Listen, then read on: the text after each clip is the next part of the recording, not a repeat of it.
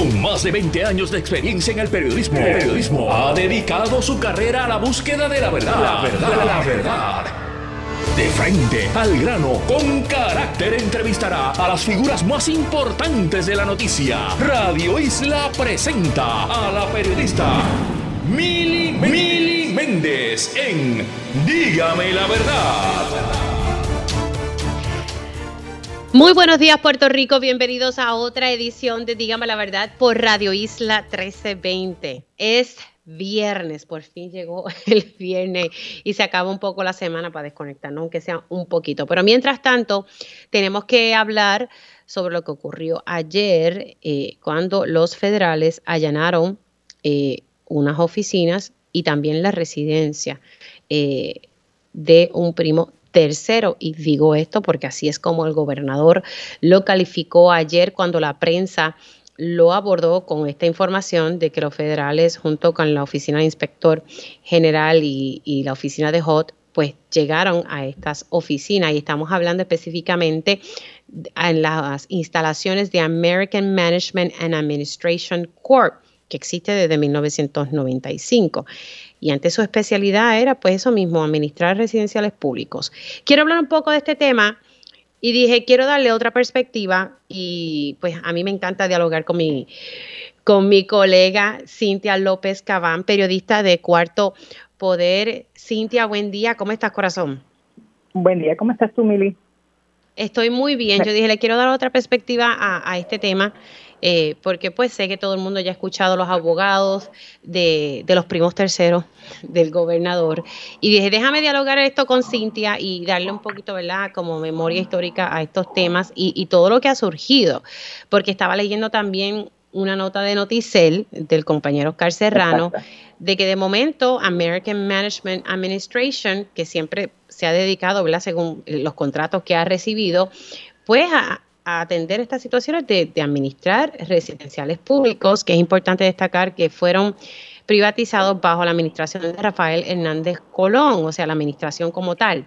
Y desde ahí es que yo veo, y de lo que he leído, es que ha corrido el billete, como decimos por ahí en la calle, y de momento ahora esta empresa se va o se está especializando también en atender desastres y nos dice, diantre, se ajustan, ¿verdad?, a, los, a los, cambios eh, que han surgido recientemente. ¿Cómo tú lo ves, Cintia? Mira, yo primero quería matizar un poco el asunto. El gobernador ayer dice que son primos terceros y eso es como un dato real material, pero también es un dato real y material que sus primos terceros tenían una participación o tuvieron una participación muy activa en su última campaña de la gobernación. Y en el caso de Walter también, Walter estuvo en otras campañas previas de Pierluisi como comisionado residente. Y en, o sea que, si bien es cierto que quizás en términos de sangre técnicamente son primos terceros, en términos de afiliación emocional y sentimental el vínculo es mucho más estrecho. Y si tú hablas con fuentes del Partido Nuevo Progresista, te, te lo dicen. Sí, e-, es que por más que él quiera decir que son primos terceros, la realidad, por lo que se ha visto, es que han jugado un rol muy activo dentro de sus eh, campañas políticas. No son personas lejanas, son, son cercanas. Y tenemos que recordar también que Walter Pierluisi Insurance también tiene un apartamento en Rincón, en, en el condominio Playa y Sol, donde hubo toda la controversia en torno a la construcción en terrenos de dominio público, un poco para, para establecer las bases. Otro dato que es importante, que ha habido un vínculo histórico con el Departamento de Vivienda. El papá de Pedro Pierluisi fue secretario de Vivienda. Así que es un poco más complejo cuando miras el asunto porque hay muchos elementos ahí. No te estoy diciendo que tienen que ver directamente, pero que te permiten matizar o entender el simbolismo detrás de hay una investigación que tiene que ver con el departamento de vivienda. No sé si eso se entiende lo que te estoy tratando de decir. No, no, eh, eh, yo lo que estoy entendiendo y, entiendo tu punto es que aquí hay, hay un, exacto, como lo acabas de decir, hay un vínculo histórico con, con el área de la vivienda y, y, aquí hay unos lazos muy cercanos que aunque el gobernador ayer y, y, lo digo de esta manera porque vi sus expresiones y, y su demeanor, su lenguaje no, no verbal, el corporal. Ay, esos son unos primos terceros. Mm, not, o sea, eh, no son tan lejanos nada, o sea, ah, y aunque y aunque no fueran primos, punto. Hay un vínculo eh, muy estrecho eh, y, en la nota que está sacando también Oscar Serrano habla de que, que, que sí, que ellos incluso levantaban recaudo, o sea que no es, ellos no son lejanos, aunque no fueran familiares, ponlo así, Cintia, que no sean familiares, hay una cercanía y juegan un papel sumamente importante. Cualquier, o, sea, cualquiera no puede entrar a una campaña si no eres un allegado y si no hay un nivel de confianza. Y te planteo otra cosa que, que no creo que se está discutiendo abiertamente. En este momento que Puerto Rico está en un proceso de reconstrucción tras el paso de María, aquí hay, yo diría quizás dos agencias o dos dimensiones bien importantes. Mucho del dinero de reconstrucción está en el Departamento de Vivienda y mucho del dinero de reconstrucción asignado a Puerto Rico está para la red, la Autoridad de Energía Eléctrica o para la red eléctrica. Así que son dos áreas donde hay que estar pendientes porque es donde está eh, el grueso del dinero federal que todo el mundo quiere ponerle las manos encima. Sí, a mí eso fue lo que me llamó la atención, porque si de momento ellos siempre se han especializado ¿verdad? En, la, solamente en, ¿verdad? su trayectoria en, administradora de vivienda pública, de momento, bueno, hacen servicios relacionados a terremotos y huracanes. Y, es cierto lo que tú dices, ayer precisamente yo hablaba eh, con Ayuda Legal Puerto Rico sobre unos fondos de mitigación que hay disponibles y esos fondos los va a albergar el Departamento de la Vivienda. Muchos de los fondos CDBR están en el Departamento de la Vivienda R3 lo maneja el Departamento de la Vivienda. Así que aquí hay muchos fondos federales que están fluyendo a través de esa agencia. No, vivienda es un bizcocho grande y por eso e, eso es interesante. O sea, ahí hay un montón de, intereses. En este caso, algo, ver que estás hablando también de, la nota de Oscar Serrano en Noticel, hay algo también interesante. Eran tres órdenes de registro y allanamiento. Hay algo importante que trascendió también ayer y un poco lo trabajaba Jay en el programa. Y es el asunto que cuando tú vas a intervenir con un abogado, porque en este caso Walter Pierluisi Incern es un abogado, esa orden de registro y allanamiento tiene que ser aprobada por el Departamento de Justicia en Washington, D.C. Esto no es algo silvestre, esto es algo que tiene que estar bien pensado, porque estás entrando a una dimensión importante y es que ese abogado puede tener información en su computadora, en sus documentos o en su celular de clientes.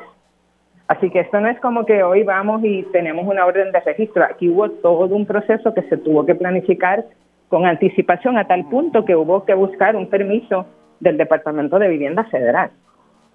Vivienda no, Departamento de Justicia, claro. Sí, sí, e, eso y, eso últimamente está pasando porque, por ejemplo, con, con y tú que manejaste bastante y cubriste lo de eh, la investigación y, ahora que pues fue acusada la ex gobernadora Wanda Vázquez, todos estos procesos hay que tocar puerta allá en, en Washington, D.C., especialmente en, en, en, Departamento de Justicia. O sea, últimamente estamos observando que sí, que hay que ir allá porque estamos hablando también de figuras. Así que no sé si, si en efecto se pidió esta aprobación allá en Washington, D.C., significa que están buscando algo aquí mayor. ¿Cómo tú lo ves? Es la sospecha que a mí me levanta porque tú no vas todos los días a buscar esa autorización de, de justicia federal, a menos que no sean big shots.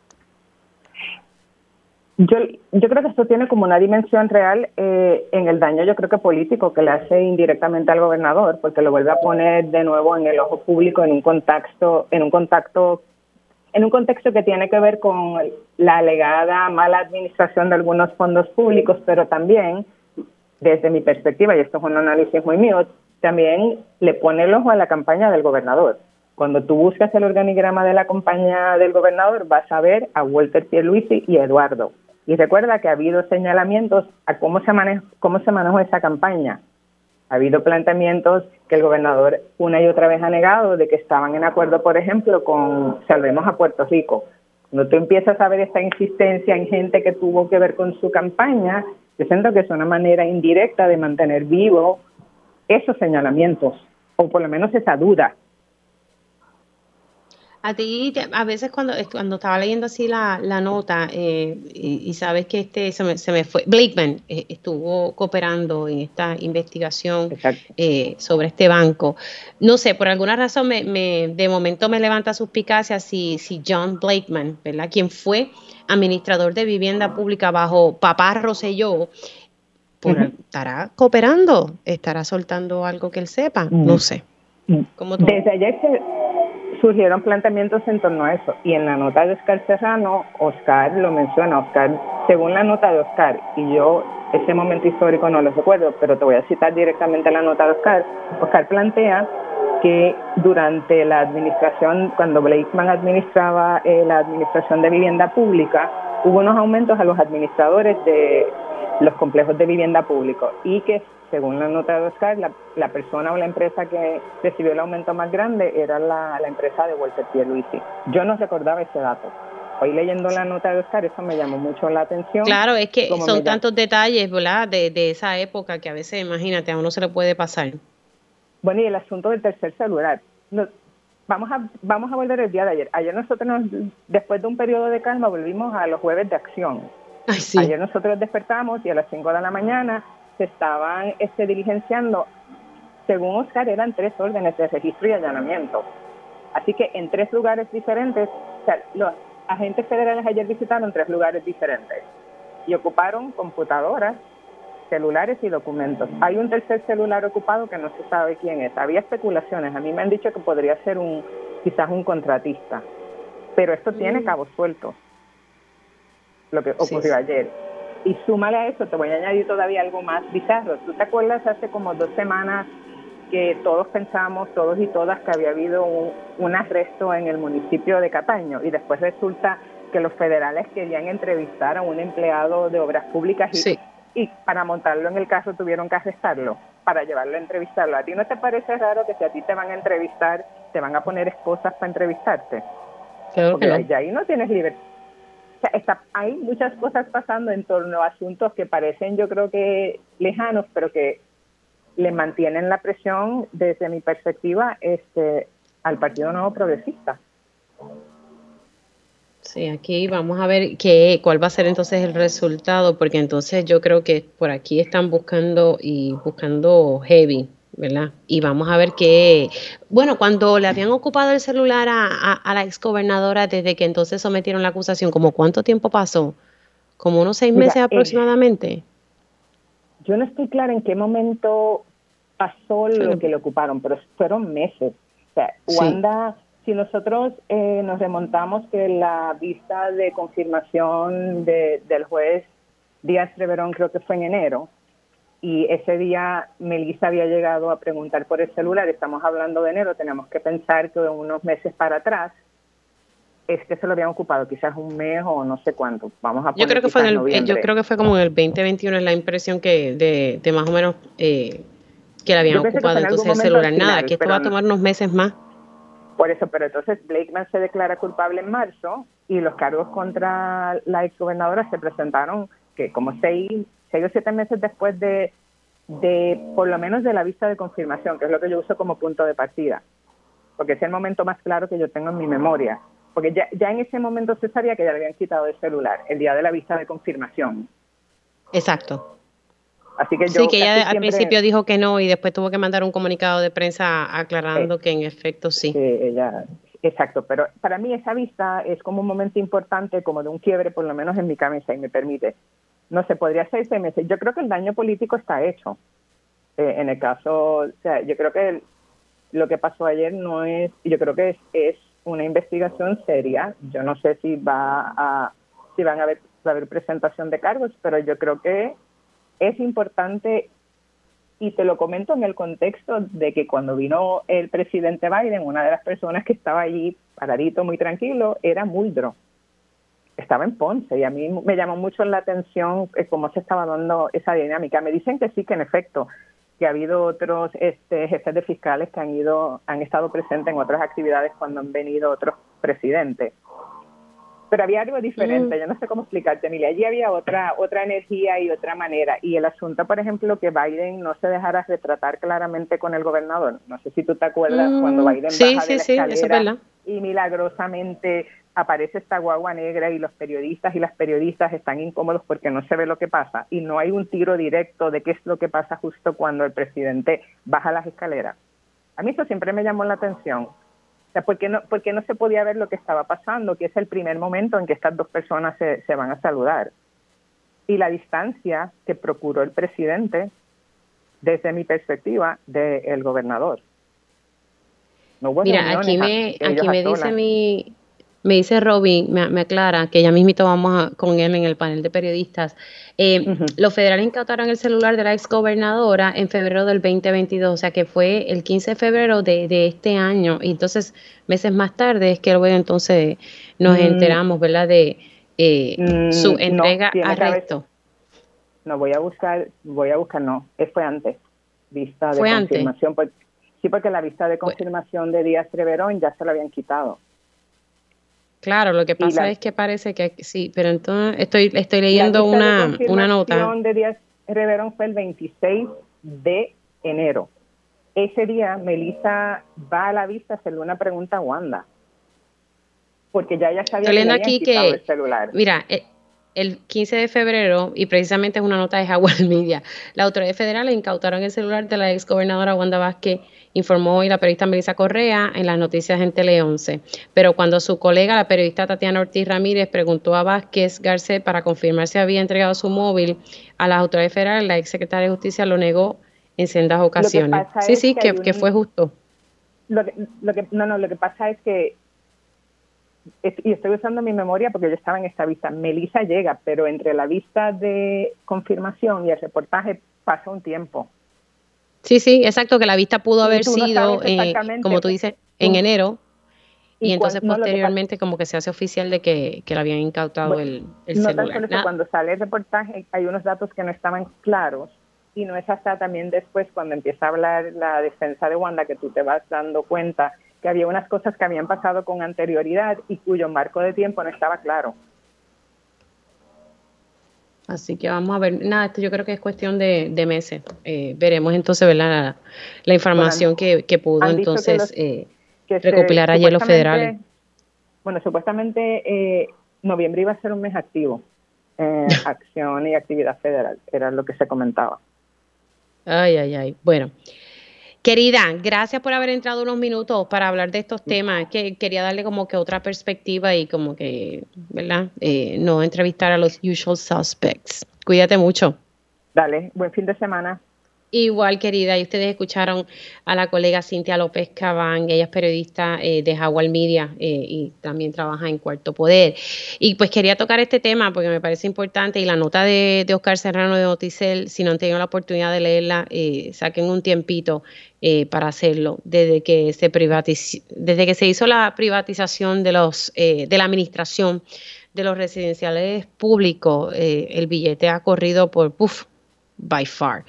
Y, ahora viendo que esta empresa se dedicaba a administrarlos eh, y tenía muchos contratos desde el 1995, ahora dedicarse al tema de los desastres, pues claro, hay mucho pero mucho, mucho dinero corriendo ahí. No quiero eh, dejar pasarme importante, quiero tocar el próximo tema y le quiero dar los buenos días a la doctora Irma Lugo del Observatorio de Equidad de Género. Buenos días, Irma, ¿cómo estás?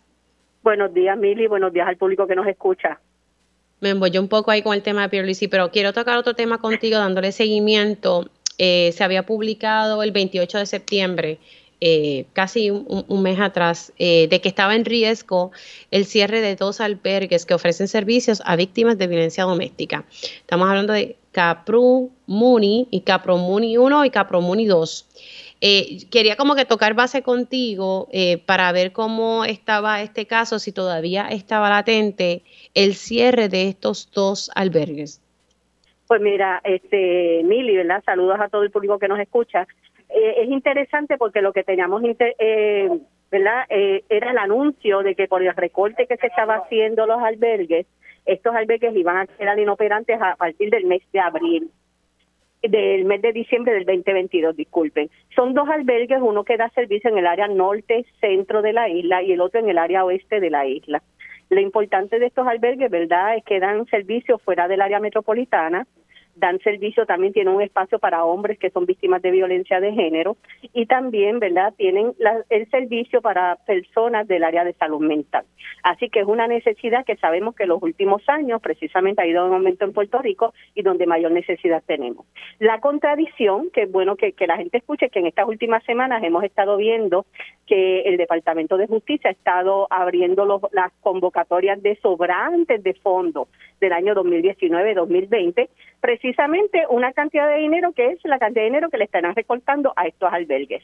Así que, que esa, esa, yo siempre digo, esa contradicción ¿Por qué, verdad? Cuando son unos espacios de un servicio tan importante y necesario que estamos viendo que el gobierno no puede dar y las organizaciones son las que lo están dando. Sí, sí, que levanta suspicacia el hecho de que ellos no, no, no, no, no quiero llegar a esa conclusión, pero lo que estoy entendiendo es que, que estos dos albergues tal vez no han cualificado para estos fondos eh, Boca o si algo cambió en, en los requisitos de estos fondos. Sí, lo importante de esto, ¿verdad? Es que nosotras entendemos, ¿verdad? Como parte de la transparencia de los procesos, que cuando se hacen estas evaluaciones de estas propuestas, que se identifique cuáles son las áreas a mejorar, las áreas donde supuestamente las organizaciones no han cumplido para entonces denegarle estos servicios. Y entonces, pues yo creo que ahí las personas que trabajan en estas áreas de evaluación de propuestas, de servicios, deben conocer precisamente el trabajo tan importante que hacen las organizaciones que el gobierno no lo hace y por tanto, si hay unos fondos disponibles, ¿por qué les recortan a las organizaciones y después tú ves estas convocatorias de apertura de fondos sobrantes? Sí, sí, sí, que ahora eh, los que manejan estos fondos son eh, es el Departamento de Justicia. El Departamento de Justicia es quien, quien, es, quien recibe estos fondos federales entonces abre convocatorias, evalúa y las organizaciones son las que someten y compiten. Y mira, no son albergues son albergues que llevan una trayectoria de muchos años de trabajo, que conocen sus poblaciones, conocen sus regiones. O sea, no son proyectos nuevos que están surgiendo.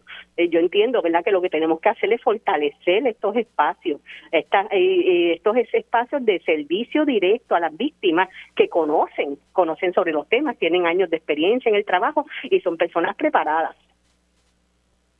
Sí, entonces la realidad es que entonces eh, eh si eh, no se consiguen los fondos, aunque en la nota que publicó en aquel entonces el Nuevo Día, la Procuradora de las Mujeres afirma que estos no cerrarán, pero la pregunta es, habría que hablar con ella para ver qué gestiones ha hecho para evitar el cierre de estos dos albergues.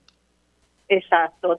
yo tengo entendido que ella hizo unas declaraciones precisamente hablando de la preocupación precisamente de lo que iba y que iban a estar trabajando para gestionar estos fondos, pero no sé al momento, ¿verdad?, cómo ha estado esto. Luego vimos que hubo otra convoca este, otra apertura, un anuncio de fondos que estaba recibiendo la oficina de la Procuradora de las Mujeres, así que esperemos que desde ahí, ¿verdad?, se asignen esos fondos vamos a darle seguimiento ¿verdad? A, a, este tema. Rapidito, antes de irme a la pausa, que ya, ya tengo que entregar, eh, ¿cuántos feminicidios íntimos tenemos en lo que va de año? En lo que va de año tenemos 13 feminicidios íntimos. Lamentablemente al día de hoy tenemos un total de 58 casos ¿verdad? de feminicidios a nivel general y más de un 50% de estos casos todavía se encuentran bajo investigación. Lamentablemente, Mili, ¿verdad? Hemos superado el número de muertes de mujeres del año pasado, aunque sabemos, ¿verdad? Que, pues, como parte del trabajo del observatorio, siempre estamos evaluando y revisamos cuando se actualizan estos datos. Así que esperemos, ¿verdad?, que estos números, pues, vayan cambiando, pero lamentablemente ya estamos en 58. Ah, tristemente. Irma, gracias por haber entrado unos minutos aquí en Dígame la Verdad. Cuídate mucho. Gracias a ustedes. Buen fin de semana. Igualmente, querida. La doctora Irma Lugo del Observatorio de Equidad de Género. Hacemos una pausa y hablo sobre la situación de los enfermeros y enfermeras del país. Dígame la verdad, las entrevistas más importantes de la noticia se escuchan aquí. Mantente conectado. Radio Isla 1320. 1320. Y ya estamos de regreso aquí en Dígame la Verdad por Radio Isla 1320. Les saluda Mili Méndez. Ha trascendido que la Asociación de Hospitales está pidiendo 500 millones de dólares, bastante dinero, 500 millones al Medicaid para mejorar salarios de profesionales de la salud. Esto, ¿verdad? Con, para reducir la, fuga que estamos viendo de muchos profesionales de la salud eh, en los años recientes. Entonces me vino también a, la mente el reto que ha sido pues poder conseguir enfermeros y enfermeras en distintos hospitales, dicho por el propio Jaime Pla. Entonces, en un momento dado, durante el COVID, se le dio un dinero a los hospitales para mitigar el, impacto del COVID y precisamente retener a, esos empleados. Tengo ya en, línea telefónica para hablar un poco sobre esto con eh, a la doctora Ana Cristina García del Colegio de Profesionales de la Enfermería de Puerto Rico. Más bien, eh, para darle eh, qué ha pasado con nuestros profesionales enfermeros y enfermeros sobre un aumento en el salario. Yo puedo dar fe que recientemente, ¿verdad? Con, con, la, con la enfermedad de un ser querido, yo observé cómo las enfermeras y enfermeros estaban haciendo de tripas corazones. Y yo decía, diantre, esto es bien, bien, bien real. Eh, en ocasiones, no voy a decir, ¿verdad? Los hospitales había solamente una enfermera para atender todo un piso. Y de momento movían una enfermera de otro piso para, pues, para darle apoyo al piso que estaba en, déficit de, personal de salud. Y, eso lo vi yo, nadie me lo tiene que decir, lo viví yo en los últimos meses. como les dije, tengo a Ana Cristina García en línea. Buenos días, ¿cómo está? Buenos días, Mili. Un placer estar en la mañana de hoy contigo y con toda ¿verdad? la radio audiencia de enfermeras y enfermeros de Puerto Rico. Eh, un poco, eh, Mili, quería comentarte, ¿verdad? Eh, eh que, que esto que traen los hospitales, nosotros no nos oponemos a la llegada de, estos fondos para el programa de Medicare, porque muy bien tú eh, relatas ahí una experiencia y que hay unas necesidades que se tengan que cubrir para mejorar los sistemas de salud. Pero Mili, es que eh, no obstante, no, yo, yo siento, ¿verdad? Que ellos sí se oponen al no cumplimiento con la ley 136 y 137 que obliga a esos aumentos salariales para los enfermeros y enfermeras del país, tanto del sector público como del privado. Y entonces, esta solicitud de fondo no puede ser, ¿verdad?, que, eh, que el cumplimiento de estas leyes eh, tienen que darse indistintamente de la llegada de más fondos de Medicare, que el cumplimiento no puede estar supeditado a que se concedan no más eh, eh se concedan o no más fondos de Medicare. A mí me parece que el llamado que hace la Asociación de Hospitales responde a la campaña y que históricamente han hecho aquí en contra de los profesionales de enfermería de Puerto Rico para presentarse eh, con una supuesta crisis financiera porque es que eso eh, eh, históricamente es su, su lema. Justificar así ¿verdad? El cumplimiento del aumento salarial de los enfermeros, no, no, para no justificarlo, o sea, de, esta manera lo justifican. Un poco, eh, este, Mili, yo, yo me siento un poco, ¿verdad? Así muy emotiva, porque las, las historias de las enfermeras y enfermeros que están dando la lucha en este país, que el colegio las apoya incesantemente, es porque ya no aguantan más la situación en que viven eh, enfermeras que tienen que después que hacen el turno tener que ponchar para quedarse sin paga. A los enfermeros no se les paga el overtime. A los enfermeros y enfermeros se les está reclutando el mínimo. Se recluta el mínimo para hacer funciones de ellos y funciones de enfermeros prácticos. No, se les está haciendo difícil eh, eh, poder alimentar, tomar sus alimentos. Esto no lo digo yo, lo dicen ellos en las encuestas que nosotros hemos hecho. Ahora, pero ¿cómo es que no se les paga el overtime? Si alguien está doblando turno, ¿cómo es que no se, se les paga sencillo? Porque es que yo no voy a trabajar gratis. A mí nadie me puede obligar a trabajar y, regalar mi trabajo a menos que yo no quiera. no, mire, lo que pasa es que los enfermeros son eh, enfermeros exentos. Son enfermeros profesionales por ley. El overtime, pues no se, se le paga. Eso está establecido así por el Departamento del Trabajo. Entonces, pero sí, ellos tienen que redactar sus notas de enfermería si un paciente se le va en un, en un, en un paro eh, cardiorrespiratorio, todo el, oro, el, horario de las ocho horas es cuidado directo a ese paciente y los demás. ¿Quién los atiende? Si según la encuesta ellos atienden 15 pacientes o más. Entonces, después que, que terminan, ponchan y tienen que seguir su trabajo. Esta es la realidad, Mini lo que está pasando. Pero, pero, pero ¿les pagan ese tiempo o no? Es que no, no, me quedó claro. No se le paga, Mili, no se le paga. Ellas tienen que ponchar. Se les obliga a que tienen que redactar. Porque es médico legal dejar los expedientes, sí. Pero es que eso, eso no, eso no es legal. Tú obligar a una persona, o sea, si yo tengo que terminar de redactar un informe, tú me tienes que pagar el tiempo que yo estoy redactando el informe. Pues eso no está pasando, Mili, esa es la realidad. Ay, por amor a Dios, ¿qué es eso? ¿Ya la esclavitud se acabó? Eh, ah, no, se acabó, pero menos para las enfermeras y enfermeros del país. Entonces yo, yo veo este, esta constante eh, eh, eh, ya trillada para mí de que están en crisis, que necesitan más fondos. Miren, a ellos se les está viendo la costura. Ya empiezan a crear una impresión de crisis, eh, ¿verdad? Para lo que también se anticipa, que ustedes saben que estamos trabajando un proyecto de ley para dotación de personal, que el proyecto es el 1035, ya nosotros lo sometimos ante la legislatura, y es un proyecto que mejora las condiciones de trabajo para las enfermeras, estandarizando el mínimo de dotación de enfermeras por número de cantidad de pacientes. Eh, y, yo entiendo que lo que están haciendo es un adelanto para ir eh, cambiando mentalidad, buscando apoyo, cuando los enfermeros se han ganado, se han ganado con lucha y grandes sacrificios el aumento salarial. Y también se han ganado que se reorganicen las condiciones laborales para atender una, una cantidad justa y razonable de pacientes. Tú misma dices que sacaron enfermeras de un piso para atender... Eso lo vi yo, eso lo vi yo, no me lo tienen que... Eso lo vi yo. Así mismito es, y eso pasa a diario, constantemente. Ellos, ¿cómo, ¿Cómo es posible que digan que no hay enfermeros? ¿Será que ellos no reclutan enfermeros? Recuerden que eh, ante la alegada crisis financiera, eh, que ellos eh, siempre están manifestando, yo quisiera que ellos contestaran qué hicieron las millonarias asignaciones federales que recibieron durante la pandemia para reclutar y pagar mejores salarios a los enfermeros. ¿Dónde fue a parar ese dinero, Mili? Lo que hicieron fue despedir y continúan dejando de reclutar enfermeros graduados. Y los que reclutan tienen que hacer función de enfermeros prácticos también, porque ya los enfermeros prácticos, que es otra categoría, también nos están dejando de, de, reclutar. Entonces, ¿de qué estamos hablando, Mili? O sea, eh, eh, de verdad que incomoda la situación eh, y las manifestaciones en ese sentido, ¿verdad? De, de, los hospitales, de oposición constante a todos los proyectos que esta organización trabaja para el bienestar de nuestras enfermeras ya los hospitales no son atractivos para las enfermeras porque ellos mismos lo han permitido.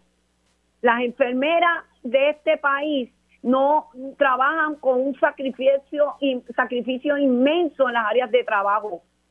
Eh, no trabajan para enriquecerse. Yo no he visto todavía ninguna enfermera rica. Ellas trabajan porque les sale del corazón, se desviven por nuestro pueblo. Y esta tónica no puede continuar, Mili. De esta manera no podemos. Bueno, lo que pasa es que yo no veo que estén haciendo, de verdad, yo no veo ningún tipo de acción. Te pregunto, me decías al principio de nuestra conversación que algunos hospitales no están cumpliendo con el alza de salario de la ley 136 y 137.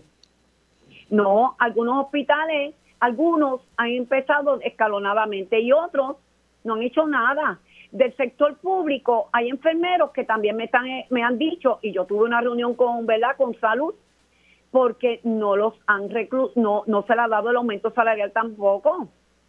Y entonces no se ha podido tampoco eh, por más de 15 años en el gobierno de Puerto Rico no se ha reclasificado a las enfermeras y enfermeros para que para que reciban su tan merecido aumento salarial.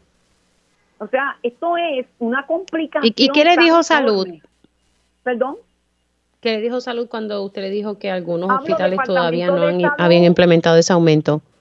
Cuando yo hablo del Departamento de Salud, estoy hablando con, ¿verdad? Yo hablé con asesores del Departamento de Salud asignado por el doctor Mellado y con el secretario de Salud. Y yo eh, eh, les puse que los enfermeros no están recibiendo esos aumentos salariales porque no están clasificado, no se ha reclasificado. Se han dejado en una clasificación menor, por lo cual no pueden recibir su aumento de 3 mil dólares por experiencia. Recuerde que los aumentos son por experiencia y sin experiencia. Pero los enfermeros mm. que están aquí en centro médico todos tienen experiencia, Mili. Todos tienen que recibir 3 mil dólares. No es lo mínimo mientras ellos no mejoren las condiciones de trabajo, yo no veré eh, enfermeros queriendo ¿verdad? trabajar eh, en hospitales, sino haciendo otro tipo de, de, labores privadas, eh, donde pues se les paga decentemente, ¿verdad? Eh, quiero, quiero, quiero continuar con, con, este tema, se me ha acabado el tiempo, pero es importante, ¿verdad? Como que repasar, porque en efecto se habían aprobado unos aumentos y me parece interesante el hecho de que algunos hospitales no están cumpliendo. Eh, y pues no sé, aquí hay, aquí hay mucho que, cuestionar. Te quiero dar las gracias por haber entrado unos minutitos y hablar de este tema. Esto, Mili, quería decirte esto, nosotros los enfermeros lo que queremos a última instancia es defender los derechos del pueblo a recibir excelentes cuidados de salud. Que no se los diga el pueblo que eso es lo que las enfermeras y enfermeros desean. Y, déjame decirte que los pocos que están en los hospitales, como digo yo, pasando la TECAIN, dan el máximo. De verdad, yo solamente podía dar gracias porque sé que dentro de las circunstancias estaban dando el máximo. Así que, ¿verdad? Uno a veces tiene que vivir estas cosas para entender cuál es la situación real que están pasando los profesionales de la salud en el país. La doctora Ana Cristina García, gracias, presidenta del Colegio de Profesionales de la Enfermería de Puerto Rico. Hacemos una pausa en Dígame la Verdad y regresamos en breve. Dígame la verdad, las entrevistas más importantes de la noticia se escuchan aquí. Mantente conectado. Radio Isla 1320. 1320. Ya estamos de regreso aquí en Dígame la verdad por Radio Isla 1320. Me llama la atención lo que, lo que estábamos discutiendo ahorita con la doctora Ana Cristina García del Colegio de Profesionales de la Enfermería de Puerto Rico, que todavía a estas alturas hay hospitales que no están honrando o, o por lo menos están ahí bien lentos en otorgar los aumentos salariales que había que darle a los enfermeros y a la enfermera mediante la ley 136 y 137. Y la pregunta es, ¿por qué? Eso es una ley y eso hay que cumplirlo.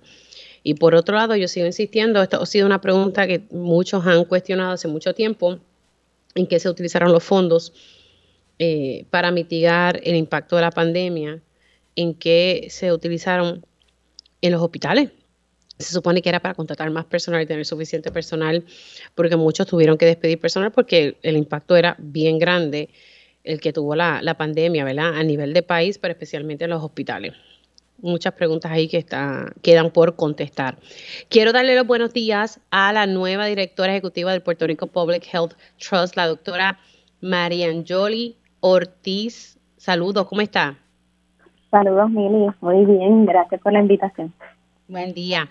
Eh, queríamos hablar porque eh, precisamente en medio de la pandemia, pues surgieron unos fondos eh, y la telemedicina cogió auge en ese momento para nuestros adultos mayores, pero hay, un equipo que está disponible y que es gratis para, para los adultos mayores y quería que, pues, que me pudiese hablar un poquito sobre, sobre este programa. Eh, muchísimas gracias. Mira, pues como sabes, el Fideicomiso de Salud Pública es un programa de Fideicomiso para Ciencia, Tecnología e Investigación de Puerto Rico y nosotros como una organización sin fines de lucro, ¿verdad? Tenemos como visión eh, que Puerto Rico se convierta en un centro de innovación. Y específicamente con nuestro programa de salud pública, pues traer innovación dentro de, de, la salud para mejorar la calidad de vida de, los puertorriqueños. Y como tú bien mencionas, dentro de la, pandemia, pues surgió esa necesidad de usar otras herramientas innovadoras. Así que nosotros pues creamos una división de telemedicina y telesalud que fue apoyada por fondos eh, de CARES Act este, durante la pandemia y nos facilitaron fondos para adquirir equipos de telemedicina, equipos eh, sofisticados, modernos que te permiten hacer un, ¿verdad? un assessment, un estudio completo, una evaluación, perdón, completa de, de los pacientes de manera remota. Específicamente para hogares de adultos mayores que están bajo cuidado prolongado, porque sabemos que son el, grupo de edad que estaba mayor riesgo, que continúa estando mayor riesgo con el COVID-19. Entonces, eh, ¿qué hay? ¿Hay un equipo entonces que está disponible eh, para los hogares de adultos mayores? Sí, ahora mismo nosotros adquirimos 200 equipos. De esto hemos logrado distribuir 123 en centros alrededor de Puerto Rico, impactando 38 municipios. Nos quedan eh, 77 equipos disponibles y queremos ¿verdad? aprovechar la oportunidad para que esos centros se comuniquen con nosotros que tengan interés y poderlo entonces eh, distribuir y hacerlos llegar. O sea que lo que quieren entonces distribuir, que es gratis, importante destacar esta, esta parte, son 77. Entonces, 27 equipos y nosotros eh, en ese proceso, ¿verdad? De entregamos el equipo a la, al, centro, le damos un entrenamiento eh, inicial, le damos apoyo técnico durante un periodo de un año y las licencias del, del equipo este y el equipo, ¿verdad? Por un periodo de por ese periodo de tiempo para que eventualmente, ¿verdad? Ellos lo puedan entonces adquirir la licencia y eh, nos mantenemos en constante comunicación con ellos para que puedan, ¿verdad? Este, utilizar y maximizar eh, estos equipos. Si hay ciertos requisitos para la, los, centros, ¿verdad? Eh, tienen que ser centros eh, licenciados para adultos mayores con su registro de comerciantes y certificaciones de planilla, certificado de, de cumplimiento o el good standing, ¿verdad? Como se dice en inglés, y la patente municipal. Y de no poder cumplir con algunos de estos requisitos, pues tener, ¿verdad? La documentación necesaria para, para justificar el porqué. Así que una vez que tengan todo eso, se comunican con nosotros este y nuestro equipo va, lo visita, hace una evaluación para asegurarse que el centro tiene todos los requisitos de internet y velocidad eh, que se necesita y entonces se le hace, ¿verdad? Eh, eh, todo el entrenamiento y se les deja al equipo. ¿Dónde se tendrían que comunicar para, para entonces, ya una vez tengan todo eso, se pueden comunicar a qué número? pues pueden llamar al 787-523-5879, repito, 787-523-5879 y nuestro equipo está activo de 8 a 5 de la tarde para contestar todas sus preguntas y para visitarlos de ser necesario. También pueden escribir a nuestro correo electrónico asistencia arroba prphp.org. Repito, asistencia arroba prphp.org. Ok, o sea que ahí ya tienen esa información para, para tener acceso a este equipo de telemedicina, o sea, literalmente le dan el equipo y, y todo el adiestramiento para poder utilizarlo de la forma correcta.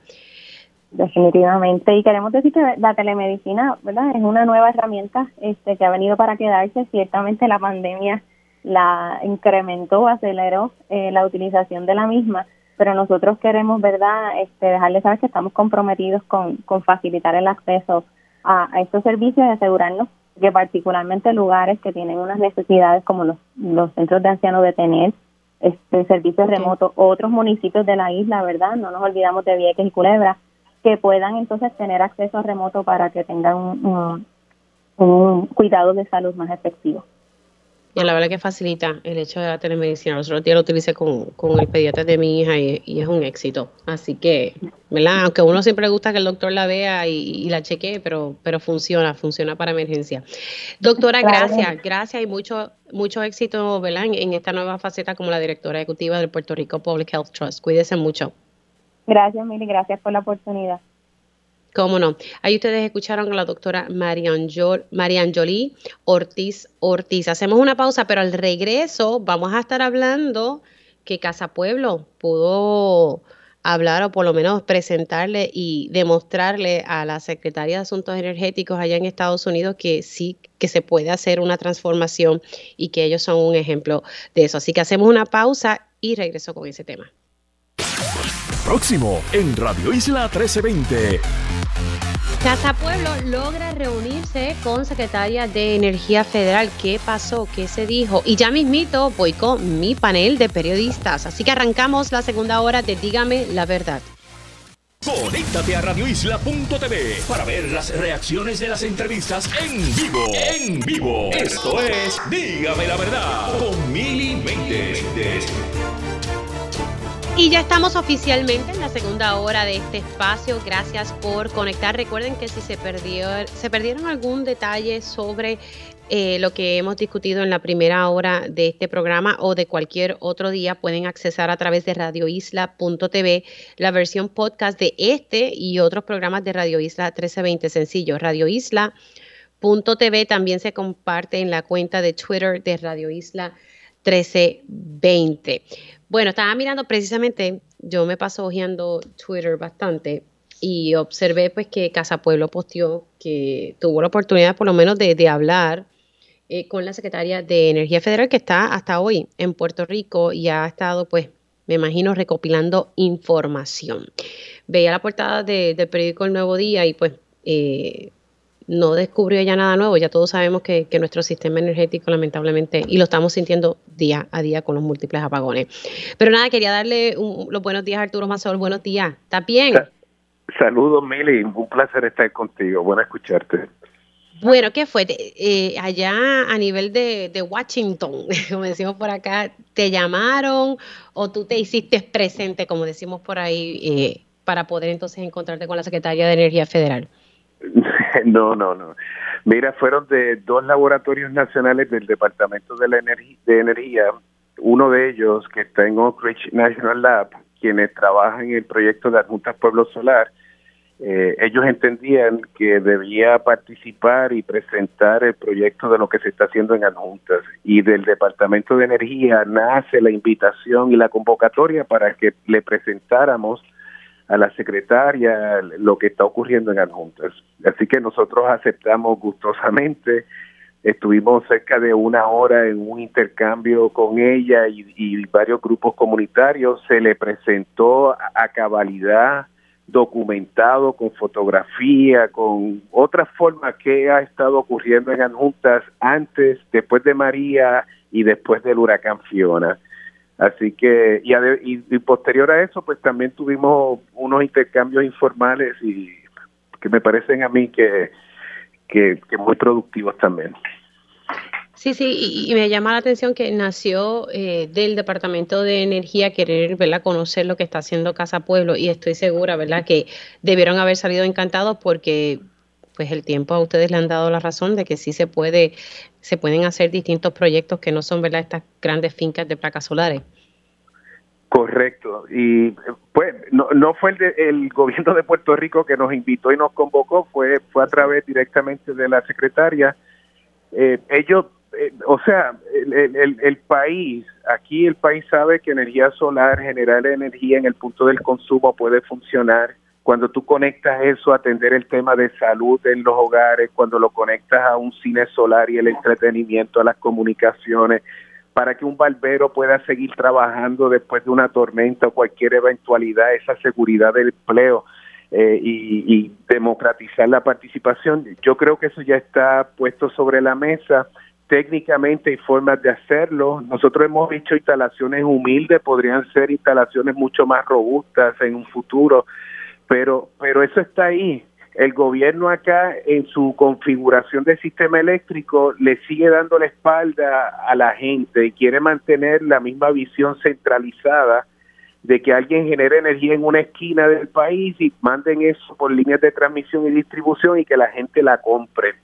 Nosotros le planteamos a la secretaria que nosotros estamos impulsando la democratización de la generación energética que sirva como modelo de activación económica para atender la pobreza y que hagamos el mayor aprovechamiento posible de la energía en el punto de consumo, en los techos de los hogares, y lo que falte, eso es lo que tiene que definir eh, la utilidad, el utility, eh, la autoridad de energía eléctrica que necesita el país, pero no al revés no que, definan al país los que producen energía, sino que la gente defina basada en nuestra realidad, siendo el mayor aprovechamiento de ese combustible gratuito que es el sol, eh, como adaptación climática y esos otros atributos, y que de ahí definamos que invertamos, que se invierta cómo se está pensando eh, la reconfiguración del sistema eléctrico.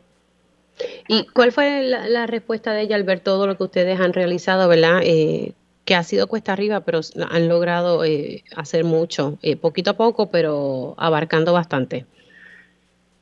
No quiero hablar por ella, ¿verdad? Pero ella sí se nos acercó, está muy agradecida, ella sabe. Mira, la, gente, ese, en esos laboratorios del Departamento de Energía hay grandes científicos, ingenieros y vienen trabajando con energía solar y otras fuentes renovables y ellos saben que funcionan. Lo único es que nunca habían visto un escenario donde las comunidades y el, el, grado de necesidad, de vulnerabilidad energética fuese tan dramático como en Puerto Rico y cómo se han ido intercalando esas iniciativas desde la base comunitaria, eso le pareció a ella muy fascinante. Y yo creo que es único lo que está pasando aquí en Puerto Rico desde esa perspectiva. Muy receptiva, reconoció eh, la necesidad de ellos tomar acción, o sea, que se siga hablando, no llegan a ninguna a ningún punto común, eh, o sea, no se traduce en acciones y ella está consciente de que hay que tomar acciones. Nosotros le, le propusimos, mira, sí, este, hay unas partes técnicas que son más complejas, que van a tomar mucho más tiempo en definirse, pero lo que es generación en el punto del consumo, con ese modelo de casa pueblo que se viene haciendo en adjuntas, oye, eso se puede hacer enseguida. Eso, ese es un punto de partida fácil de impulsar y lograr poner la rueda a correr y que entonces se, que se facilite el acceso a energía solar, no para los que Casa Pueblo pueda ayudar poco a poco, ¿verdad? Sino que sea una política pública de que beneficie a las poblaciones vulnerables, a, la, a, a las personas que necesitan energía para propósitos de salud, infraestructura crítica, el alumbrado de las plazas públicas debe ser solar, deben ser oasis energéticos. Puede pasar que Luma falle, que pase un huracán, pero las plazas pueden estar iluminadas fácilmente y pueden servir de centros de, de rebotar, ¿verdad? Estos, estos conflictos. Así que a estas situaciones, así que eh, el, planteamiento sobre asuntos puntuales también se, se trajo a la atención. Sí, sí, y, y ahí, y ha salido recientemente la, el acceso o por lo menos la intención de asignar unos fondos precisamente para eso, para que sea que las personas puedan poner sus plaquitas solares en los techos, que no sea para estos proyectos, eh, que se tardan un montón y, que nosotros tenemos una necesidad urgente de eh, restablecer eh, o por lo menos hacer, no quiero utilizar la palabra resiliente, pero que necesitamos un sistema más robusto de energía eléctrica, sin duda alguna, y tenemos que hacer ese, esa transición. Arturo, gracias por haber entrado unos minutos y me alegro mucho ¿verdad? que hayan recibido esta invitación. Me parece importante que el gobierno federal, en este caso la secretaria del Departamento de Energía Federal, haya visto y haya tenido la oportunidad de hablar con ustedes sobre el éxito que, han tenido en Arjunta. Te me cuida mucho. Igualmente, un abrazo. Un abrazo. Arturo Mazol de Casa Pueblo. Bueno, señores, siendo las 11 y 3, voy con mi panel de periodistas. Ellos cubren los asuntos del país día a día. Eso les da una perspectiva única sobre los temas del momento. Ahora, en Dígame la Verdad, entramos en nuestro panel de periodistas. Y ya estoy con los compañeros Yanira Hernández. Buenos días, ¿cómo estás? ¿Cómo estás, Billy? ¿Cómo estás? Buenos días. Buenos días. Y también estoy con Roby Cortés. Buenos días, Roby. ¿Cómo estás? Buenos días, Mili. Buenos días a Yanira. Eh, pues nada, bien feliz de que es viernes. Hace falta este viernes. Es viernes y no sé, por ahí hay rumores de una renuncia, pero pues no voy a lanzar nada, solamente, eh, como, como decía Rosa Emilia, stay tuned. Stay tuned. Stay tuned de posible de posible renuncia. Ay, Padre Celestial. Vamos a arrancar. Comencé Vamos a arrancar. Yo comencé con, el programa teniendo ¿verdad? una conversación con, la compañera Cintia López Cabán eh, de Jaguar Media. Y a la verdad que, hablando un poco ¿verdad? De, toda la información que ha salido, me parece que la nota de, Oscar Serrano es una nota muy, muy, muy buena, poniendo en contexto eh, lo que ha trascendido sobre este, estos allanamientos ayer y voy a decirlo así porque así lo dijo el gobernador, del primo tercero de Pedro Pierluisi, eh, quien está al frente de American Management and Administration Corp., el señor Walter Pierluisi Incern, quien también tiene su apartamento en Playa Isol, en Rincón, aquel, aquella controversia de la piscina que yo creo que Fiona, si la hubiesen construido, Fiona se lo hubiese llevado igual. Así que nada, poniendo un poco en contexto ¿verdad? esas cositas. Eh, ¿qué, les ha parecido? Comienza contigo, eh, Yanira, y luego voy con Robbie. Mira, Mili, eh, yo, yo creo que hay que poner en contexto una cosa, el que mi familiar eh, pues cometa una infracción o, haya o, o, o cometa un crimen o lo que sea, no necesariamente me vincula a mí. Eh, indistintamente de cuán cercano o lejano sea ese vínculo, ese no es, eh, eso no debe ser el parámetro. Sin embargo, eh, yo creo que sí el parámetro tiene que ser sobre qué los están, los están eh, investigando y cuál es el vínculo de eso que ellos están haciendo con eh, el gobernador o con el gobierno si es que ese fuera el caso. Así que eh, hay que ver, hay que ver hasta dónde llega esto y cuál es eh, la evidencia que, que tienen y que, y que buscan. Yo diría más bien, ¿verdad? La, que están buscando, porque información, o por lo menos algo tienen que los, que los llevó por lo menos, a, por lo menos a, ocupar el celular de Walter Pierluisi. Se ocupó el celular de una tercera persona que aún no, no sabemos más las computadoras eh, y todo eso. Así que ellos parece que están buscando algo muy, muy, muy particular. Hay que ver quién es esa, se habla de que esa tercera persona, ¿verdad? Es, eh, ¿verdad? es del sector privado. El tiempo dirá. ¿Cómo tú lo, cómo tú lo ves, Robin? Eh, bueno, y claro, estamos hablando en este caso de, de, un caso que todavía no sabemos nada. Eh, hablamos de un allanamiento que ocurrió ayer, que sorprendió, lo que sí sorprendió a todos, obviamente, es la cercanía eh, consanguínea eh, al gobernador, aunque él pues, aleja a esos primos como primos terceros, pero tenemos que tener claro de que pues, estos primos terceros, entre comillas, eh, pues tienen múltiples contratos eh, con el gobierno que aunque no los otorgó el actual gobernador, eh, los tienen desde hace varios pues, varias administraciones. pues sí es algo es algo sospechoso, ¿no? El, pensar que las autoridades federales pues hagan este despliegue justo el día en que llega la, secretaria también de energía de Estados Unidos y, y que pues literalmente le robó la noticia la primera plana a, a, esa visita. Ah, bueno, no, la logró, la logró, el nuevo día por lo menos lo mantuvo en primera bueno, pero el nuevo día pues podemos saber por qué. Pero en, en este caso vemos eh, la, la cuestión consanguínea de, de, de, lo que es vivienda, pues no debe, no debe de ser extraño para el gobernador. Su señor padre fue eh, secretario de vivienda en la década de los 70 y los 80 bajo la administración de Carlos Romero Barceló. Incluso eh, la famosa, el famoso desalojo de Villa Sin Miedo eh, en el 82 y también lo, lo de el asesinato en este caso de Adolfina Villanueva en Loíza, pues fueron bajos eh, esa línea y es porque se conoce por desgracia, ¿no? durante esa administración al señor padre de, de Pierluisi. Así que, pues, en, términos del, del, del desenvolver de familiar en vivienda, es algo que lleva mucho tiempo. Eh, ahora, hay que ver que esto madure. Ya vimos que por lo menos eh, la oficial de, prensa, ¿no? De, o la portavoz pública eh, del FBI ofreció ayer unas, unas declaraciones que aunque no dijo nada del tema, pero sí dice, sí especificó que es una investigación que lleva mucho tiempo y que conlleva más agencias además de vivienda federal.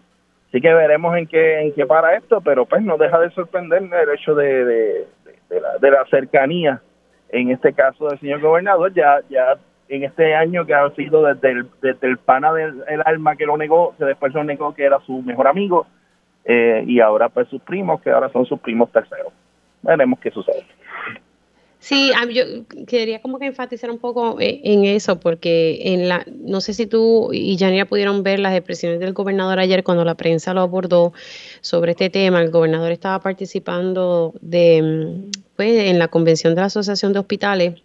Ahí se abordó el contexto de las preguntas, dijo que se enteró por la prensa, que desconoce detalles, pero su lenguaje corporal cuando dice pues, que son primo tercero. Mire, tengo primos terceros que siempre hablo con ellos y uno tiene una relación bastante estrecha. Y aunque no fueran familia, hay ya unos vínculos muy estrechos eh, por parte de estas personas en sus pasadas campañas políticas, que era lo que hablaba al principio del programa con Cintia López Cabán. No, o sea, no puede decir, ay, primos terceros, primos terceros, no, eso.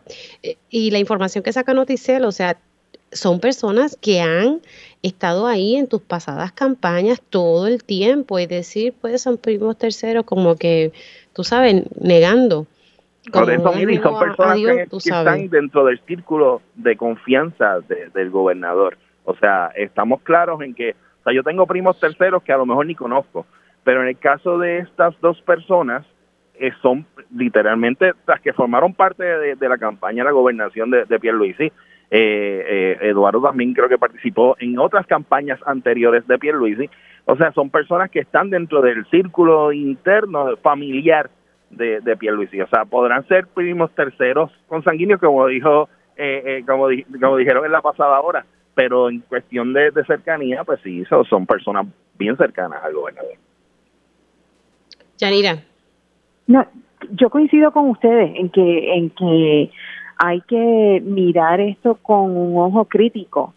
Sin embargo, yo creo que también nosotros tenemos que, eh, en este país, nosotros manchamos reputaciones, manchamos, quiero decir, eh, se manchan, porque no, no, no es que las manchamos, es que se manchan.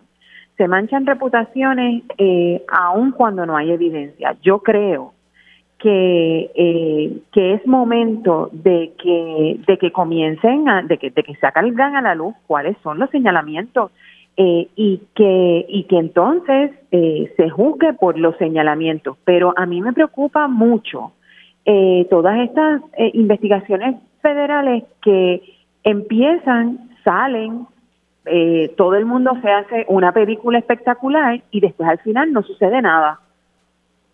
A mí eso me preocupa, porque eh, hoy son ellos y mañana quién será. Eh, a, mí de verdad me, me causa mucha eh, incertidumbre el, el que estén por ahí pues sacando información y que después no termine en nada porque pues esos esas personas que a lo mejor están involucradas en algo o no tienen familia, tienen hijos eh, y esos y ellos se ven afectados por estas mismas situaciones. Así que si bien es cierto que hay que investigar y dar hasta la milla extra para, para saber qué en realidad está pasando y, eh, y que el que haya cometido algún acto ilegal pague por él, eh, no es menos cierto que también eh, se tiene que eh, ser claro en qué es lo que se está buscando y qué es lo que están investigando y qué es la posible violación, eh, porque por el mero hecho de ser amigo de familia de, eso no es suficiente. Sí, sí, claro. Y, y aquí, eh, ¿verdad? Uno no controla qué hacen los seres queridos de uno. Tampoco uno controla ni lo que hacen los hijos, ¿verdad? Una vez ya son adultos. Pero mi punto en torno a eso es que tú no puedes decir, ay, que son primos terceros. So, eh, ajá, y eso te distancia. No. Obviamente tú sabes, tú no puedes controlar lo que hagan tus familiares, pero la información que ha trascendido es que son familiares que han tenido acceso, acceso a al privilegio y al poder. Vamos, es la realidad. el tiempo dirá, el tiempo dirá y la investigación de los federales dirá si la, y si la evidencia apunta, ¿verdad? A, que aquí, porque se está hablando aquí de, de, posibles delitos muy, muy serios, ¿sabes? No, están hablando hasta de lavado de dinero, eh, según la nota que está trascendiendo de, Oscar Serrano. Yo creo que el problema no es tanto que sean primos o familia del gobernador, el problema yo creo que es más el vínculo que tienen con las con las funciones del gobierno. Es su vínculo con el gobierno y su vínculo con la campaña. Pudieron o no ser primos del gobernador, pero están vinculados a la campaña y están vinculados al gobierno. Y esa es se han la pregunta es, ¿se han beneficiado de tener ese vínculo a la campaña y esa cercanía a, la administración de turno? Esa es la pregunta, ¿verdad? Que uno se, se, se cuestiona. Claro. A mí me llama la atención y con esto yo creo que ya mismo eh, terminamos en la pausa. Eh, esta empresa, en la, que habíamos dicho ahorita, que es la que está a cargo Walter Pierluisi Incern, que estamos hablando de American Management and Administration Corp., según la nota de Noticel, antes pues siempre se han dedicado pues a la administración de vivienda pública, pero recientemente esta corporación entra al mundo de los servicios a municipios relacionados con desastres, los cuales no habían ofrecido antes.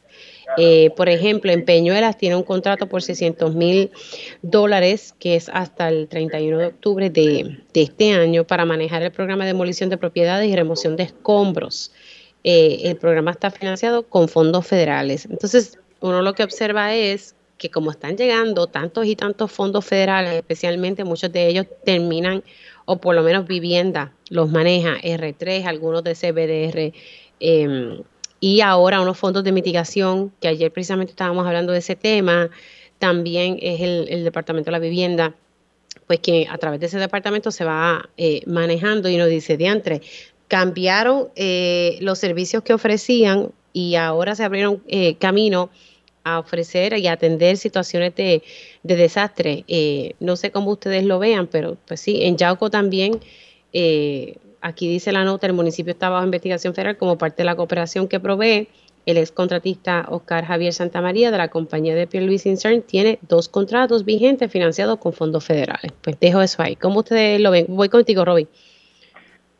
Bueno, esto de, la, de, compañías que de momento de una acción principal pasan a, otra basada en la necesidad del momento, lo vimos en, en el 2020, hace dos años, con, con lo de las famosas pruebas de COVID cuando comenzó la pandemia. ¿Se acuerdan de Castro Business, de Apex, que eran empresas que se dedicaban, en este caso Castro Business, alimentos y de momento pues empezaron a, a, venderle pruebas al gobierno, pruebas que terminaron siendo fatulas y que terminaron en, en, pérdidas millonarias, ¿verdad? Y lo de Apex, que era el con el antiguo secretario de ATM, eh, y que, bueno, desató una situación judicial también. Eh, así que vemos en este caso el ventajismo, ¿no? De, de, estar en un lugar donde tengo la oportunidad de, de, poder llegar a, a, donde al gobierno directamente y ofrecerle un servicio basado en la necesidad actual.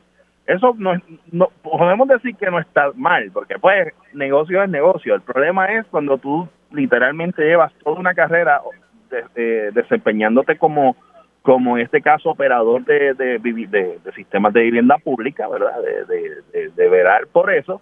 De momento ahora te consideras experto recogido de escombros de, terremotos y huracanes. Eso pues, pues te pone a ver no la, la, la realidad boricua de, del panismo de, en el gobierno de que yo tengo yo tengo va, valga la redundancia el primo el primo del primo que, que opera tal agencia y me puede conseguir que, me aprueben esto. Y yo creo que dentro de esas situaciones pues vemos eh, elementos sospechosos en cuanto a la otorgación de contratos y, y, y sobre todo en este aspecto que son fondos federales. acaba de destacar eso, ¿verdad? Eh, los fondos federales, pues en el momento se, se otorgan a diestra y siniestra, pero luego el gobierno, el gobierno federal, por algún, o sea, en algún momento de la existencia va, va a buscar dónde terminó ese dinero y a la larga o a la corta va o sea si está si se utilizó ilegalmente o se otorgó ilegalmente va a haber consecuencias ah, vamos a ver entonces nuevamente a lo mejor incluso dentro de estas investigaciones y allanamientos pues puede ser que haya algo al respecto eh, son cosas que, que ahora mismo están en conjetura pero ya hemos visto en el pasado que ha ocurrido y no dudo que lo estemos viendo ahora y que lo veremos próximamente con otras empresas eh, en este asunto. ¿Qué pasa con Yanira? Sí, eh, yo, a, mí, eh, ese, ese, ese tipo de cosas, cuando tú tienes una compañía que hace una cosa y de momento cambia su propósito porque hay fondos federales que incentivan esa iniciativa o ese movimiento económico me, me levantan mucha sospecha y debería levantar bandera en cualquier lugar. Eh, no es que no pueda suceder de manera legítima, pero levanta sospecha y el gobierno eh, debe ser sumamente cauteloso a la hora de contratar ese tipo de compañía. Yo creo que el problema en este país es la falta de supervisión. Aquí no hay ni supervisión, ni seguimiento. Aquí esto corre a lo loco. Y, y, realmente seguiremos viendo casos como este, porque esto es, por lo que, por lo que apuntan las señales, esto es seguimiento de los de las investigaciones y los arrestos que vimos el año pasado. El, el gobierno, el gobierno federal, el gobierno federal está siguiendo la pista. Sí, yo, yo digo que esto es en cuestión de meses, ¿verdad? Cuestión de meses que, que sepamos verlas más un poquito más en, en detalle qué es lo que está pasando aquí. Tengo que hacer una pausa, compañeros. Hacemos una pausa y hablamos de precisamente eso que decía Yanira sobre la falta de fiscalización y la supervisión. Precisamente, ahorita me decía eh, la presidenta de los profesionales del Colegio Profesional de la Salud, de los enfermeros, que todavía hay hospitales que no han pagado el aumento de salario otorgado por las leyes, eh, la 136 y la 137. Todavía hay hospitales que no han iniciado ese proceso de aumento de salario a estos profesionales de la salud. Hacemos una pausa y regresamos en breve. Dígame la verdad, las entrevistas más importantes de la noticia están aquí. Mantente conectado y recuerda sintonizar al mediodía, tiempo igual, en Radio Isla 1320 y Radio Isla.tv. Y ya estoy de regreso aquí en Dígame la Verdad por Radio Isla 1320. Les saluda Mili Méndez. Estoy con mi panel de periodistas integrado por Yanira Hernández y Roby Cortés.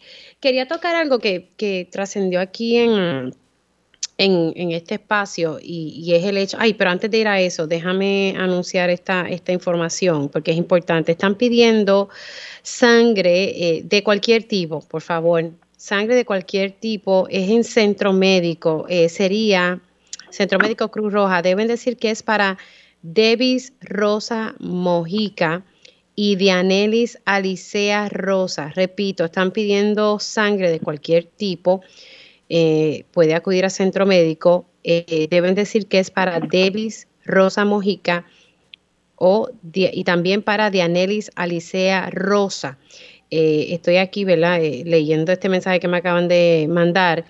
Y, este, ¿verdad? Son las personas que la casa les explotó allá en, en Humacao y, y pues tiene 90% de su cuerpo quemado y su hija tiene el 80% de su cuerpo quemado. Así que los que puedan, por favor, eh, que puedan donar sangre de cualquier tipo, voy a repetir, para eh, Devis Rosa Mojica y Dianelis Alicea Rosa, sangre de cualquier tipo, pueden acudir a centro médico. Importante, ¿verdad? Que, que digan, ok, por eso.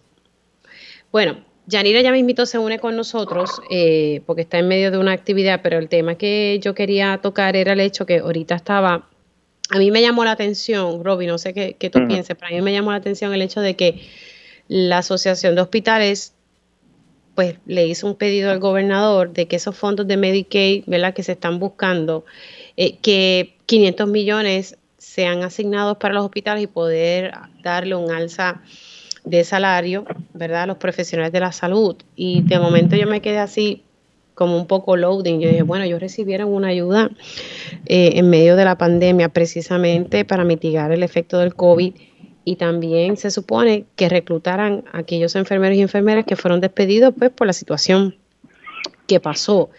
Entonces, hablando con la presidenta del Colegio de Profesionales de la Enfermería de Puerto Rico, pues ella me, me, trae varios planteamientos, ¿verdad? Y uno de ellos es que muchos hospitales, no todos, porque hay que ser justo, muchos hospitales, ¿verdad? Algunos hospitales no han dado el alza de salario a los enfermeros que se supone que se otorgue por ley, y estoy hablando de la ley 136 y la 137, que fue lo que me estaba informando la doctora Ana Cristina García.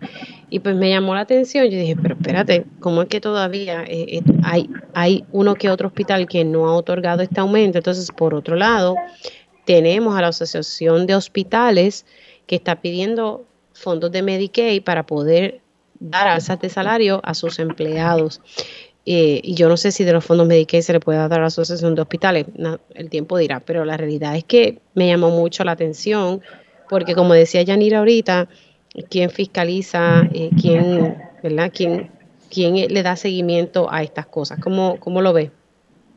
A mí me, a mí me sorprendió también escuchar eso, sobre todo porque hace hace poco, mm, ni un año, eh, escuchábamos la, el mismo pedido por parte de, los hospitales y, y por lo menos tenemos entendido si las cosas que se publican del gobierno son ciertas, de que, de que se entregaron, de que se le dio, de que los hospitales sí recibieron eh, varios, no uno, varios incentivos. Recuerden que estábamos dentro de la pandemia y y se otorgaron unos fondos eh, de federales pues bien grandes y, y los hospitales pues fueron pues literalmente pues los operadores de hospitales fueron quienes eh, de los que más recibieron este estos incentivos para eso mismo para poder otorgarle eh, aumentos a los médicos y a otros eh, trabajadores no dentro de, la rama eh, de la medicina. Sin embargo, vemos entonces esta situación contrasta con, con la con la con, con el pedido de las enfermeras que o sea, hace, el mes pasado tuve la oportunidad de, de, de, hablar con varias de ellas del centro médico de Río Piedra, una historia que estaba realizando el, David Becknott para CBS. y pues nada, o sea, o sea, vemos que sí ha, ocurrido algunos algunos incentivos, pero en términos de aumento, pues continúan igual que, que, que, en cierto modo durante la pandemia, antes de la pandemia.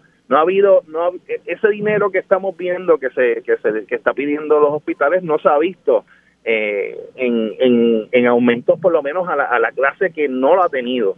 Eh, y también lo vemos en tecnólogos y otros y otros elementos de la, de la rama médica que, que tampoco, que por lo menos a mí se me, han quejado constantemente de que le, prometieron desde la época de Wanda Vázquez, le prometieron incentivos y nunca les llegaron. Así que hay que ver cómo, cómo entonces manejar esto a la, a la hora de, de, de, cómo velar que, que de verdad los hospitales estén otorgándolo. O sea, hay algún tipo de, de rendición de cuentas de, en qué se usan esos incentivos, esos millones que están pidiendo ahora. Eso yo creo que es lo, lo, esencial, es lo que lo mismo que dijo Yanira en el segmento pasado. Aquí el gran problema es que no no no, hay no, no, no se vigilan los chavos, o sea, se, dan los chavos no, no se sabe a dónde van, no determinan si de verdad se cumplen su cometido y yo creo que eso es lo importante, hay que hay que hay que seguir eh, pendiente, ¿no? A ver a ver qué va a ocurrir con esto. Deja ver si Yanira todavía está por aquí. Yanira, ¿estás por ahí? Deja ver si Yanira. Es que Yanira está en una actividad no sé tenía, ahora. lo tenía, lo tenía en mute. Ah, ok. este, yo, yo creo que un gobierno eficiente, un gobierno eficaz, eh, tiene que darle seguimiento a sus asuntos y tiene que saber en qué, en qué gasta el dinero y cómo se utiliza. Dar dinero a los hospitales para que, para que aumenten los salarios de sus empleados y que eso no se produzca es como dar dinero al aire. Y tú no quieres dar dinero al aire, tú quieres dar dinero para que se produzca un efecto. Y en la medida en que tú no mides ese efecto, entonces ni tú eres efectivo, ni el hospital es efectivo, ni ninguna eh, eh, actividad económica es efectiva. Así que últimamente nosotros lo que tenemos es un problema de supervisión, de supervisión y de seguimiento. Y en la medida en que eso no lo resolvamos, vamos a seguir echando dinero como por un eh, inodoro y le bajamos la cadena y se perdió. Y el efecto no lo vamos a sentir jamás. Y el país seguirá de mal en peor porque es que no estás invirtiendo, estás gastando dinero. De este tema, ¿verdad? Y yo espero que estos hospitales se pongan las pilas, eh, porque la verdad es que, y, yo sé que, ¿verdad? Todas, todas las empresas están teniendo sus retos con la situación que pasa en el país y, y pues los, en los aumentos en los costos de producción me gusta ser justa, pero si hay una ley que dice que tienes que aumentar el salario, aumentar el salario, o sea, y vamos, el dinero corre en, en, esta área de la salud y ustedes lo saben, pero bueno, ahí lo voy a dejar. Quiero, quiero tocar este tema y entonces lo que voy a hacer, por si acaso Yanira tiene que irse, pues eh, voy con ella primero. Esto de, me, me encantó la idea y lo digo que Casa Pueblo haya sido invitado a reunirse con la secretaria de Energía Federal. Me parece que el proyecto que ellos están haciendo llevan años demostrando que sí se puede eh, transformar el país, que se pueden poner placas solares en los techos. Ellos son un vivo ejemplo.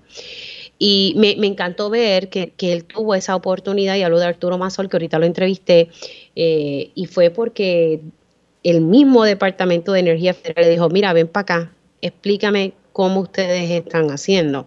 Eh, Yanira, ¿qué, te parece esto con toda la situación de los apagones y, el déficit de generación que curiosamente en estos días el déficit ha sido en plantas privadas? Solamente dejo ese detalle ahí. Ah, ok. Ahora sí dice que Yanira viene ella pues mismo, voy contigo, Robbie. Es que Tito Yanira está en, un evento y ella hizo el esfuerzo para poder entrar aquí, se lo agradezco.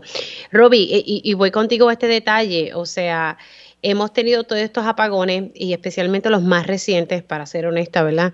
Eh, han sido de AES, aunque ya lograron resolver la situación, pero el apagón de esta semana fue porque AES, las dos unidades salieron de servicio. La semana pasada era que Ecoeléctrica no le llegaba el gas, entre otros asuntos bastante técnicos, pero el punto al final del día es que son dos empresas que generan energía, pero que son privadas y le venden la energía a la Autoridad de Energía Eléctrica. Y, pues nada, ver que le hayan dado esta oportunidad a Casa Polo me, encantó. Eh, no sé cómo tú lo veas. Bueno, en este caso, eh, saludos a Arturo Mazor, que sé que escucha este programa, y, todo el equipo de Casa Pueblo. Eh, Casa Pueblo, aunque uno piense que, que, que su alcance es local, en realidad se conoce, su labor se está conociendo alrededor del mundo. Eh, lo noté, lo noté en unos trabajos que realizamos hace un mes eh, aquí en Puerto Rico, que de verdad los congresistas en Estados Unidos saben de Casa Pueblo, saben de la labor que realizan y yo creo que dentro del Partido Demócrata es parte importante de Puerto Rico. Yo creo que por eso fue que, que tuvo, tuvo la oportunidad de, de hablar con la secretaria de Energía eh, o sea, sin carta, sin, decir, sin carta de presentación, porque ya la tienen allí. Eh, y yo creo que eso es importante, es importante ver que, un trabajo que se ha hecho a pulmón, que se ha logrado a través de, un esfuerzo de, colectivo en juntas que, que ha tomado años, pero ha rendido buenos frutos, se dé a conocer y ojalá, ojalá que de verdad nosotros podamos eh, implementar ese sistema en, los, en, todos los pueblos de Puerto Rico porque es posible. Y yo creo que parte de, la promesa que se hizo al principio de cuando se, se habló de que se iba a, a, rehacer el sistema eléctrico de Puerto Rico, yo creo que eso eso debería ser parte, o sea, tanto, tantos billones, miles de millones que se van a, invertir aquí, sin embargo estamos viendo que el dinero se está yendo a, a generadoras eh, primero antiguas en, restaurarlas, pero no se le está dando el dinero al de verdad o los fondos a, este tipo de proyectos que de verdad sí tiene resultados y que incluso podría eventualmente sustituir lo que ahora mismo puede generar AES, puede generar Ecoeléctrica eh, y las otras que están ya, eh, otras subastas que se han eh, hecho a empresas privadas que están construyendo ahora mismo, están en el proceso de construir fincas de, de, placas solares en vez de utilizar los techos de Puerto Rico, que son tantos. Eh, y pues nada, eso es otro eso es otro dilema, pero yo creo que es algo que es loable, ¿no? Que Casa Pueblo se le esté dando ese reconocimiento a nivel de Estados Unidos y a nivel de, federal. Y yo creo que, que basado en, esta, en estos apagones que hemos vivido tanto la pasada semana como esta y los que parece que vienen, y con la noticia de que ya tienen un posible eh, un posible consorcio para llevarse la generación eléctrica de Puerto Rico, eh, que vemos que son los mismos de New Fortress Energy, solo con otro nombre, eh, eh, pues Sí, son, son, están afiliados, están afiliados. Déjame continuar este tema en el próximo segmento porque tengo que irme a la pausa, Roby. Si quieres, hablamos un poquito sobre eso de la APP de, la, de, de generación. Hacemos una pausa y continúo con mi panel de periodistas. Dígame la verdad, las entrevistas más importantes de la noticia están aquí. Mantente conectado y recuerda sintonizar al mediodía, tiempo igual, en Radio Isla 1320 y Radio Isla.tv. Y ya estoy aquí de regreso con mi panel de periodistas integrado por Roby Cortés y Yanira Hernández. Roby, estoy viendo el, emoji que me acabas de mandar, no se atravieso. Ay, padre. Déjame ver si Yanira puede regresar. Yanira, estás ahí. Es que Yanira está en, en, en, un acto, ¿verdad? De, de, la Inter, donde ella trabaja. Ay, ay, ay, Roby, ¿estás ahí? Sí, estoy aquí. Mira, vamos a hablar de ese tema de, la generación. Ayer el periódico El Vocero publicaba eh, pues que se, cree que la, que la, alianza público-privada para el área de la generación de la Autoridad de Energía Eléctrica, que es lo único que le queda a la Autoridad de Energía Eléctrica, posiblemente se le pase, o el preferido es Genera PR, ¿verdad? Y esto es un consorcio compuesto por tres compañías, NFR Energía, Peak Energy y Black and Beach, Entonces, ¿qué pasa? En NFR Energía está afiliado a New Fortress Energy. Y prohibido olvidar lo que ha pasado aquí en Puerto Rico con New Fortress Energy. Ellos construyeron eh, un... Ay, Dios mío, se me fue la palabra. Se nota que es viernes. Un terminal de gas, porque eh, las unidades de, creo que es la 1 y la 2 en San Juan, pues operan mediante gas. ¿Y quién trae ese gas? Pues New Fortress Energy, que tiene un contrato eh, millonario con la Autoridad de Energía Eléctrica. Y ellos construyeron ese terminal sin haber pedido el permiso de la FERC. Esto fue hasta los tribunales y en vistas y qué sé yo, que al final del día la FERC prevaleció. Pero la FERC le dio la oportunidad a New, a New Fortress Energy a sacar el permiso luego de haber construido el terminal. Es como la serie que hice de los billboards, es más fácil pedir perdón que pedir permiso. Aquí hay un problema tan grande eh, a la hora de, otorgar los permisos o nada, que no piden los permisos, pero la ley le permite poder eh, regular y, y estar legal luego de haber cometido la ilegalidad. Pero pues eso lo permite, e, eso pasa aquí en la isla y, y, lo vi con, con, ese reportaje especial que, que, hice, que es más fácil pedir perdón que pedir permiso. Y, entonces ahora, ayer el, gobernador no quiso comentar de este tema porque era un proceso eh, confidencial, que yo tengo un serio problema con eso. Yo no sé por qué estos procesos se hacen de manera confidencial y por qué nos tenemos que enterar de la empresa que va a operar un bien público eh, luego de que ya se otorgó el contrato, que fue lo que pasó aquí con, Luma Energy, en vez de dejar que todo el mundo pueda participar, que sea un proceso justo y que se escoja la mejor empresa dentro de ese proceso. No sé por qué tanto secreteo y no sé por qué en la legislatura finalmente no pasaron unas enmiendas a esa ley de la Autoridad para las Alianzas Público-Privadas que buscaba eso mismo, mayor transparencia, que se supiese a qué empresa se estaba escogiendo y, que el país formara parte de ese proceso, pero bueno, murió en el Senado, era la última información que tenía. En el Senado murió y ahí se quedó, ¿verdad? Bien, gracias. ¿Cómo, cómo tú ves esto? Porque los últimos apagones han sido por déficit de energía, nuestras plantas no están bien, pero tampoco las privadas están bien. ¿Qué, te puedo decir? Eh, bueno, ese secreteo es parte del problema, eh, porque entonces cuando nos enteramos finalmente de quiénes son los posibles protagonistas de esta historia, eh, vemos que, pues, que sus vínculos son más profundos de lo que uno piensa. bueno, en el caso de New Fortress, como saben, ellos tienen la barcaza allí eterna en el, en el área de, de la Central San Juan, eh, un contrato de 1.500 millones y ellos pues ya habían creado otras empresas que siguen activas, las corporaciones. Lo que es Encanto Power está activa y lo que es Encanto Power West está activa bajo el nombre de NF Energía, igual a esta de Genera PR. Es como que estaban buscando, ¿verdad?, como cómo tratar de entrar dentro de estos guisos federales. Eh, en este caso, su CFO, eh, Christopher Guinta, fue quien registró Genera PR el, año pasado. Y bueno, estamos viendo nuevamente el, gran problema de, ese secreteo. ¿Qué hay detrás de ese secreteo? ¿Quiénes están, eh, en este caso, cabildeando para que esta empresa eh, sea la, preferida por Fermín Fontanés eh, de las alianzas público-privadas?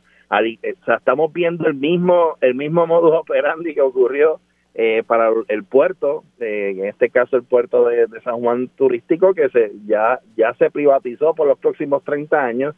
Estamos viendo el, mismo proceso con que pasó con Luma, que fue una empresa que literalmente se creó a última hora porque nadie, eh, según según Fontanés, pues aparentemente pues nadie quería entrar en este en esta competencia y pues por eso se creó Luma. Pero aún así nos ha hecho nos ha hecho un daño y sacar ahora mismo incalculable en el sentido de que seguimos seguimos con estos apagones y seguimos con una respuesta pobre a las situaciones energéticas en Puerto Rico. Eh, y pues nada, o sea, yo creo que yo creo que el gobierno necesita abrir los ojos y, y, ver esa esa reacción del pueblo ante todas estas situaciones de crisis energética que llevamos más de un año con ella, eh, que ahora pasamos Fiona hace un mes y todavía hay muchos sectores sin electricidad a pesar de que la empresa jura y, y, no son y no son solamente en el suroeste ya que dices eso voy a tomarlo de pie forzado para decir lo siguiente. Las, la escuela Luis Lloren Torres y Luis Rodríguez Cabrero están sin luz. Ambas están dentro del residencial Luis Lloren Torres. Están sin luz desde Fiona desde Fiona. Es en serio es que esto es la zona metro, no, no entiendo. Y, y, yo había pasado otra escuela que estaba en la calle Loíza, se lo había, el día que me visitaron de Luma Energy en el programa. Es que yo no entiendo. Entonces yo le pregunto a la persona que me está suministrando la información, ¿pero es Luma o quién? Y me dicen, no se sabe si es Luma o me... Hmm. Vamos, o sea, los niños sin coger clase. Entonces tú no los puedes mandar para otras escuelas porque no todo el mundo tiene un carrito para treparse y llevar a los hijos a, otra escuela receptora en lo que se resuelve esto. Yo honestamente, yo veo estas cosas y me, y me saca por el techo. Y mira, se me acaba de acabar el programa, pero en serio, las escuelas Luis Llorens Torres y Luis Rodríguez Cabrero están sin luz desde Fiona. Caramba. Es que yo te digo que las prioridades aquí están trastocada y después nos quejamos, ay, que Dios mío, tenemos una generación que está atrás. Pues claro, pues es que no cogen clase. Por algo, mira, no tienen luz. No, es la mejor forma para cerrar este, este programa de hoy. Definitivo. Hay que, hay que poner el dedo, sobre la llaga para que haya reacción. Así que yo espero que, que Luma estas, haga algo. Estas son las cosas que hay que, estas son las cosas que hay que resolver. Sí, definitivamente. Roby, pues te quiero. Te me cuidas mucho. Y Yanira, pues le mando un beso acá virtual. Se me cuida mucho. Hacemos una pausa aquí en Dígame la Verdad por Radio Isla 1320. Al regreso, tiempo igual.